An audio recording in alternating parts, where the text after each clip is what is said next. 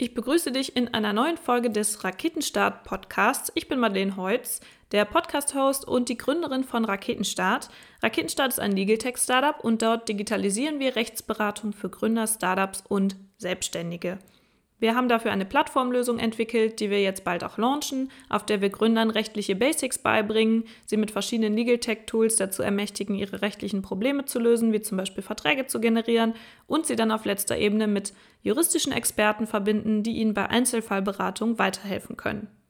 Im Rahmen dessen machen wir auch diesen Podcast, in dem wir dich schon mal, wie in einer Folge wie heute, auf die Top Legal Fuck-Ups, die du als Gründer und Unternehmer begehen kannst, vorbereiten, damit du sie vermeiden und dein Business zum Erfolg führen kannst.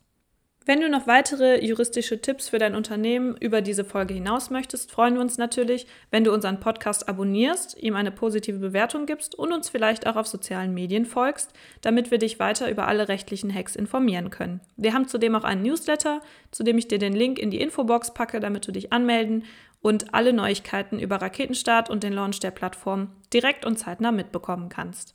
Wir werden heute sechs der Legal Fuck-Ups, die es zu vermeiden gilt, besprechen. Wenn du darüber hinaus noch alle anderen Legal Fuck-Ups, die wir für dich zusammengetragen haben, wissen möchtest, dann kannst du dir in den nächsten Tagen unseren neuen Guide runterladen, in dem wir 55 der gängigsten Legal Fuck-Ups für Gründer gesammelt und aufbereitet haben, damit du sie vermeiden kannst.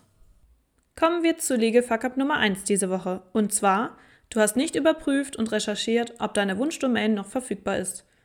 Um mit deinem Unternehmen in Zeiten der Digitalisierung einen richtigen Raketenstart hinzulegen, wirst du nicht darum herumkommen, auch umfassend mit Online-Auftritten im Netz vertreten zu sein. Neben der Präsenz über Social Media empfiehlt sich auch das Anlegen einer eigenen Homepage. Um eine Homepage auch für potenzielle Kunden erreichbar zu machen, benötigst du eine gute Domain. Eine Domain setzt sich immer aus zwei Komponenten zusammen, dem eigentlichen Domainnamen, die man Second-Level-Domain nennt, und der Top-Level-Domain, also der Domain-Endung wie etwa .de. Ein guter Domainname ist essentiell, wenn dein Unternehmen eine starke Online-Präsenz aufbauen soll. Fällt dir ein guter Name ein, so kannst du über Recherchen in Suchmaschinen schauen, ob deine gewünschte Domain noch frei ist oder aber über die Homepage der DENIC, die für die Überwachung der Top-Level-Domain.de zuständig ist, überprüfen, ob dein Wunschname bereits vergeben, reserviert oder aktiviert ist. Überprüfe jedoch, wenn deine Domain noch frei sein sollte, ob es auch andere Unternehmen gibt, die eventuell aufgrund von Markenrechten einen Vorzug bei der Verwendung deiner Wunschdomain haben könnten. Wie genau es zu einem solchen markenrechtlichen Vorzugsrecht kommt und was du dabei beachten musst, erfährst du bald in der Raketenstart Academy. Bei der Anmeldung deiner Domain gilt das First-Come, First-Serve-Prinzip. Derjenige, der die Domain zuerst angemeldet hat, darf diese grundsätzlich behalten und verwenden. Genau dieses Prinzip machen sich aber viele sogenannte Domain-Grabber zunutze. Sie registrieren viele Domains unter verschiedenen Endungen, für die sie an sich gar keine Verwendung haben. Ihr Ziel dabei ist es, sie Leuten wie dir, die sie tatsächlich benötigen, für viel Geld zu verkaufen. Um gar nicht erst in diese Falle zu tappen, solltest du schnellstmöglich deine Domain recherchieren und registrieren. Dabei ist es sinnvoll, dass du die Domain unter verschiedenen Top-Level-Domains, also unter möglichst vielen Endungen wie .de, .com und so weiter, registrierst. Denn sobald einer deiner potenziellen Kunden deinen Domainnamen mit einer anderen Endung eingibt, ist deine Unternehmenshomepage nicht mehr für ihn zu erreichen. Bei fehlender Erreichbarkeit schrumpft dann auch dein potenzieller Kundenkreis. Es empfiehlt sich also, es dem Kunden so leicht wie möglich zu machen, dich und deine Website zu finden. Gegen Domain Grabber vorzugehen ist zwar möglich, aber in der Praxis nur sehr schwer umsetzbar. Du kannst die Person zwar rechtlich belangen, wenn die benutzte Domain, an der du die Rechte mal hattest, für eine kurze Zeit aufgrund zum Beispiel eines Domain-Umzugs wieder frei wird und die Domain Grabber sich in dieser Zeit deine Domain unter den Nagel gerissen haben. Aber auch das ist sehr mühsam, achte also am besten darauf, dass deine Domain immer lückenlos bei dir verbleibt. Ebenfalls sinnvoll kann es sein, Tippfehler in eine bestehende Domain einzubauen und die Webseitenbesucher dann auf deine richtige Homepage umzuleiten. Denn auch bei Tippfehlern kann es sein, dass dein potenzieller Kundenkreis nicht weiter nach deiner richtigen Website suchen möchte. Du kannst also deine eigentliche Domain selbst in Versionen mit Tippfehlern registrieren, um die Kunden so direkt auf die eigentliche Homepage umzuleiten. Wichtig dabei ist es jedoch, dass die Tippfehler-Domain nur zu Umleitungszwecken dienen darf und nicht als eigene Homepage fungiert, um gezielt von anderen Homepages umzuleiten. Wie genau du eine Domain anmeldest, was es zu beachten gibt und was du sonst noch für Rechte zum Schutz deines Online-Auftrittes hast, erfährst du bald in der Academy. Kommen wir zum nächsten Legal Fuck-Up, nämlich du sprichst in deinen Pitches zu freizügig über dein Vorhaben. Als Gründer sollte man mit anderen über seine Idee sprechen, um zu testen, ob die Idee auch wirklich auf dem Markt standhalten könnte. Die beste Möglichkeit, dich selbst davon zu überzeugen, ist es, deine Idee anderen zu pitchen. Doch in manchen Fällen solltest du sehr gut aufpassen, dass du dich nicht zu öffentlich präsentierst. Willst du dein Verfahren zum Beispiel noch patentieren lassen, darfst du nicht zu frei darüber sprechen. Der Sinn einer Patentanmeldung ist es, deine Idee vor der Nachahmung durch andere zu schützen. Eine der Voraussetzungen zur Patentanmeldung ist es deshalb, dass deine Erfindung dem Patentamt neu ist, also nicht bisher zum Stand der Technik gehört. Der Stand der Technik bestimmt sich nach den Kenntnissen und Informationen, die vor der Anmeldung der Erfindung weltweit der Öffentlichkeit bisher zugänglich waren. Das umfasst sowohl schriftliche als auch mündliche Beschreibungen, wie einen Vortrag zum Beispiel.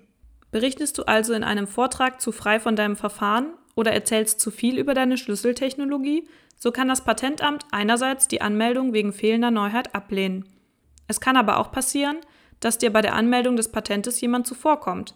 Reicht jemand schneller als du das Patent ein, so ist das Verfahren oder die Schlüsseltechnologie dem deutschen Patent- und Markenamt bzw. auf europäischer Ebene dem Europäischen Patentamt ab dann bereits bekannt und gilt damit auch nicht mehr als Neuheit. Die Erfindung kann dann also nicht mehr geschützt werden. Ab dem Tag deiner Patentanmeldung besteht diese Gefahr dann nicht mehr. Du kannst aber erst nach der tatsächlichen Erteilung des Patents Verbotsrechte gegenüber Dritten aussprechen. Warte also, um sicher zu gehen, ab, bis alles in trockenen Tüchern ist. Bei wem genau du dein Patent anmelden musst und was das beinhaltet, erfährst du in der Raketenstart Academy. Du solltest also genau darauf achten, wie viel du öffentlich preisgibst. Möchtest du im geschäftlichen Rahmen grundsätzlich verhindern, dass deine Verfahren oder deine Schlüsseltechnologie an Dritte weitergegeben werden könnten, so kannst du Geheimhaltungsvereinbarungen, die man auch Non-Disclosure Agreements nennt, kurz NDAs, treffen. Dabei solltest du vorsichtig sein, wenn du dafür ein Muster aus dem Internet nimmst. Besser ist es, eine Vereinbarung zu treffen, die genau auf deine individuellen Bedürfnisse abgestimmt ist, die deine Idee und das Vorhaben der Patentanmeldung bzw. der Anmeldung der Schlüsseltechnologie benötigen. Der NDA sollte inhaltlich genau ausgearbeitet sein, sodass sich der Schutz auf alle relevanten Themenpunkte erstreckt, wie zum Beispiel die Beschreibung des Gegenstandes, Dokumente, Skizzen, Forschungsergebnisse und des zugrunde liegenden Know-how. Der Schutz der schriftlichen Vereinbarung erstreckt sich dabei nicht nur auf schriftliche Unterlagen, sondern auch auf Datenträger, mündliche Erläuterungen und Absprachen. Vereinbarungen schützen also nicht nur das Patent, sondern auch alle Informationen, die in dem Zusammenhang genannt werden, wie etwa technisches Wissen oder sonstiges Know-how. Du solltest außerdem genau festhalten, wer genau Einsicht in die Unterlagen haben darf, wenn du vorhast, Dritten gegenüber deine Idee vollständig zu offenbaren. Alles zur Geheimhaltungsvereinbarung findest du bald auch in der Academy.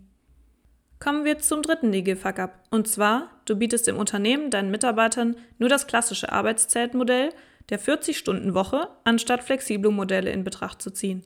Bei der Unternehmensgründung fallen viele verschiedene Dinge an. Jeder Tag hat nur 24 Stunden und die reichen in der Regel nicht aus, um alles zu erledigen, was man sich so vorgenommen hat. Erst recht für Gründer ist es oft mit der regulären Arbeitszeit von 8 Stunden am Tag nicht getan. Eine klassische 40-Stunden-Woche ist deshalb eher die Ausnahme von der Regel. Statt nur den rein klassischen Modellen solltest du aber für deine Mitarbeiter auch andere Arbeitszeitmodelle im Blick haben. Dazu gehört zum Beispiel das Modell der Vertrauensarbeitszeit. Dabei können deine Mitarbeiter ihre Arbeitszeit weitgehend eigenständig und auch selbstverantwortlich gestalten. Sie können entscheiden, wann sie ihre Arbeit beginnen bzw. sie aufhören wollen.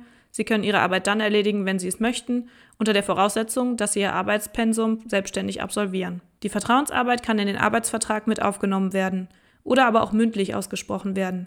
Als Arbeitgeber kannst du dann zwar nicht bestimmen, wie sich deine Mitarbeiter ihre Arbeitszeit im Detail aufteilen, aber du kannst vorgeben, wie viele Stunden sie wöchentlich bzw. monatlich arbeiten müssen.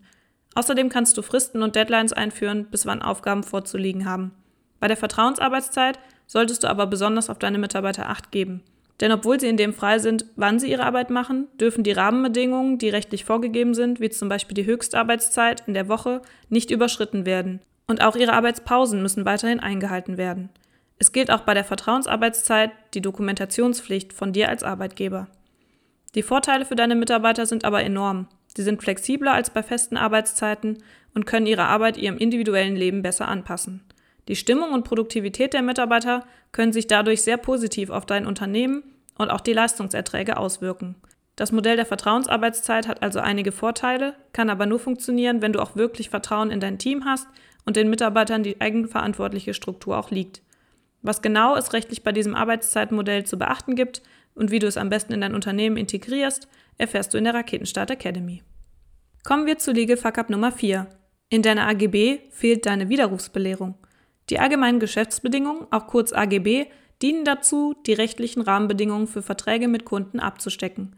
Statt jedem Kunden einzeln zu erklären, welche Rechte ihm zustehen, kannst du als Unternehmer auch auf AGB zugreifen und dir damit das Leben erleichtern. Bei Verträgen mit Verbrauchern müssen in den allgemeinen Geschäftsbedingungen allerdings unterschiedliche Dinge beachtet werden. Zum Beispiel müssen alle dem Verbraucher zustehenden Rechte aufgezählt sein. Zu diesen Rechten gehört vor allen Dingen eine Widerrufsbelehrung. Je nach Vertrags- oder Vertriebsart, wie etwa bei Fernabsatzverträgen, also allen Verträgen, die über Telefon oder Internet abgeschlossen werden, steht deinem Kunden ein solches Widerrufsrecht zu. Sinn und Zweck ist es, dem Verbraucher die Chance zu geben, sich über das Angebot nochmal Gedanken zu machen und das Produkt im Zweifel zurückgeben zu können. Die Frist, in der er sich Gedanken machen kann, beginnt erst mit dem Zeitpunkt, in dem du ihn über die Widerrufsmöglichkeit korrekt belehrst. Von da an hat der Kunde dann 14 Tage Zeit, sich zu entscheiden, ob er deine Ware behalten möchte oder lieber wieder an dich zurückschickt. Wird die Widerrufsbelehrung in die AGB mit einbezogen, so muss sie deutlich hervorgehoben sein und sich vom Rest des Textes abgrenzen, damit der Kunde sie auch deutlich zur Kenntnis nehmen kann. Er muss ihr entnehmen können, wann die Laufzeit der Frist beginnt und dabei kann von der regulären Frist von mindestens 14 Tagen natürlich auch nach oben abgewichen werden. Vergisst du eine Widerrufsbelehrung, so richtet sich das Widerrufsrecht nach einer Richtlinie der Europäischen Union. Diese Richtlinie erweitert die Zeitspanne der Rückgabe für den Kunden, wenn er nicht über sein Widerrufsrecht von dir belehrt wurde. Konkret bedeutet das, dass der Kunde nach der regulären abgelaufenen 14-Tage-Frist dann on top noch zusätzlich ein ganzes Jahr Zeit hat, dir die Sachen zurückzuschicken, wenn er sie doch nicht haben möchte. Die korrekte Einbindung ist also besonders wichtig, wenn du dich nicht selbst einer sehr langen Widerrufsfrist aussetzen möchtest, mit der dein Kunde ein ganzes Jahr lang deine Ware ohne Grund noch zurücksenden kann.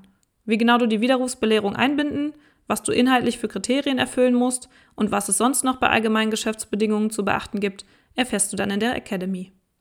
Der nächste Legal Fuck-up, nämlich Nummer 5, betrifft eher ein Worst-Case-Szenario. Und zwar, du stellst den Insolvenzantrag zu spät.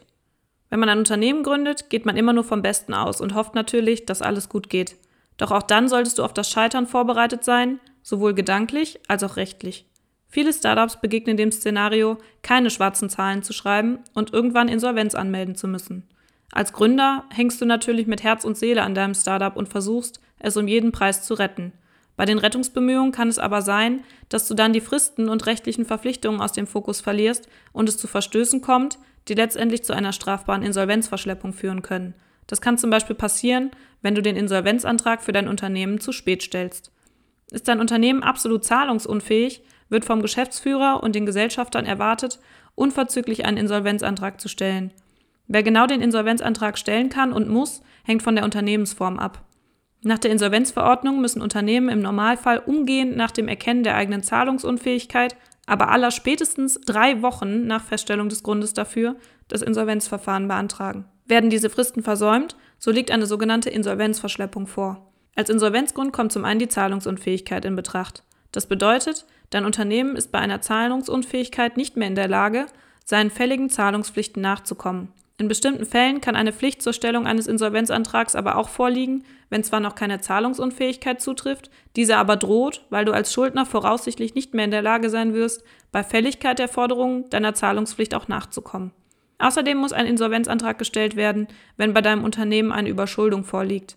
Bei der Überschuldung kann das Vermögen deines Unternehmens die bestehenden Verbindlichkeiten nicht mehr abdecken. Zu den möglichen Folgen des zu spät gestellten Insolvenzantrags gehören zum Beispiel das Haftungsrisiko des Geschäftsführers. Mit dem Amt des Geschäftsführers sind viele verschiedene Pflichten verknüpft, die sich je nach Gesellschaftsform unterscheiden. Normalerweise besteht bei der GmbH eine Haftungsbeschränkung nur auf das Vermögen des Unternehmens. Kommt aber etwa der Geschäftsführer einer GmbH seinen Pflichten nicht angemessen nach, so kann es auch sein, dass er dadurch persönlich gegenüber der Gesellschaft haftet. Neben diesem zivilrechtlichen Haftungsrisiko gibt es auch noch strafrechtliche Risiken. So muss dein Unternehmen auch in Krisenzeiten die Sozialversicherungsbeiträge abführen. Außerdem kommt eine wie oben genannte Strafbarkeit wegen Insolvenzverschleppung in Betracht, die mit einer Freiheitsstrafe von bis zu drei Jahren oder mit einer Geldstrafe geahndet werden kann. Daneben können je nach Fallkonstellation weitere Straftaten einschlägig sein, wie etwa Betrug, Untreue oder Steuerhinterziehung. Die verspätete Antragstellung einer Insolvenz kann also schwere Folgen haben. Es ist deswegen wichtig, den Insolvenzantrag, wenn die gegebenen Voraussetzungen vorliegen, auch rechtzeitig zu stellen. Was du zur Insolvenzsituation wissen musst, wie das Insolvenzverfahren genau abläuft und was es noch für Risiken gibt, erfährst du in der Raketenstart Academy. Kommen wir zum letzten Legal Fuck Up, nämlich Legal Fuck Up Nummer 6. Du beschäftigst Freelancer als Scheinselbstständige. Gerade als Gründer eines Startups fehlen dir am Anfang oft die finanziellen Mittel, um direkt festangestellte Mitarbeiter einzustellen. Freelancer bieten dabei eine gute Möglichkeit, sich Arbeit abnehmen zu lassen, ohne sich langfristig vertraglich an feste Mitarbeiter und Kosten zu binden. Freelancer sind ihr eigener Herr. Sie unterliegen anders als normale Angestellte keinem Weisungs- oder Abhängigkeitsverhältnis, sondern können ihre Tätigkeit frei gestalten, ihre Arbeitszeiten selbst bestimmen und entscheiden auch frei über die Verfügbarkeit ihrer Arbeitskraft. Sie haben damit also unternehmerische Entscheidungsfreiheit. Gleichzeitig tragen sie dabei aber auch das unternehmerische Risiko eigenverantwortlich. Problematisch kann es werden, wenn statt der tatsächlichen Selbstständigkeit nur eine Scheinselbstständigkeit vorliegt. Bei der Scheinselbstständigkeit ist die Entscheidungsfreiheit des Auftragnehmers sehr stark eingeschränkt. Vertraglich wird der Freelancer zwar in diesem Fall als freier Mitarbeiter geführt, er ist jedoch so stark an die Entscheidungen von dir als Arbeitgeber gebunden, dass eine selbstständige unternehmerische Tätigkeit gar nicht mehr zu erkennen ist. Im Fall der Scheinselbstständigkeit ist der freie Mitarbeiter faktisch also ebenso wie der angestellte Mitarbeiter an die Vorgaben seines Arbeitgebers gebunden. Deine angestellten Mitarbeiter unterliegen deinem Weisungs- und Direktionsrecht als Arbeitgeber. Sie müssen also zu der Zeit am Arbeitsplatz erscheinen, wann du es verlangst, sich für die Arbeitszeit dort aufhalten, die du festsetzt, und sind in der Art und Weise der Tätigkeitsausübung ebenso an deine Vorgaben gebunden. Bei der Scheinselbstständigkeit ist aber der Mitarbeiter, der eigentlich frei in seinem Handeln sein sollte, an ähnliche Vorgaben gebunden. Allerdings musst du als Arbeitgeber aufgrund der vertraglich anders geregelten Situation nicht die Leistungen erbringen, die du bei einem festangestellten Mitarbeiter erbringen müsstest. Dazu gehören zum Beispiel die Zahlung von Kranken-, Renten-, Pflege- oder Arbeitslosenversicherung. Die Krux dabei ist, dass du so eine Arbeitskraft hast, die genau das tut, was du von ihr verlangst, sie gleichzeitig aber, statt durch dich als Arbeitgeber abgesichert zu werden, alle Kosten und auch das wirtschaftliche Risiko selbst trägt. Das stellt für den Scheinselbstständigen so natürlich eine sehr nachteilhafte Situation dar so dass Scheinselbstständigkeit durch den Gesetzgeber verboten ist. Sollten ein Betriebsprüfer und der Arbeitgeber nicht zum selben Ergebnis kommen, dass der Freelancer tatsächlich als Selbstständiger seiner Arbeit eigenverantwortlich nachgeht, sondern sollte Scheinselbstständigkeit angenommen werden, müssen sowohl du als Arbeitgeber als auch der Arbeitnehmer die entsprechenden Abgaben nachträglich entrichten. Die Nachzahlungen können sich auf bis zu vier Jahre erstrecken, was deinem Startup finanziell sehr stark schaden kann. Zudem können strafrechtliche Konsequenzen auf dich und dein Unternehmen zukommen. Um all dies zu vermeiden, bietet es sich an, von einem Statusfeststellungsverfahren Gebrauch zu machen. Was genau das ist und was es bei Freelancer noch zu beachten gibt, erfahrt ihr in der Raketenstart Academy. Das waren unsere sechs Legal Fuck-Ups für heute.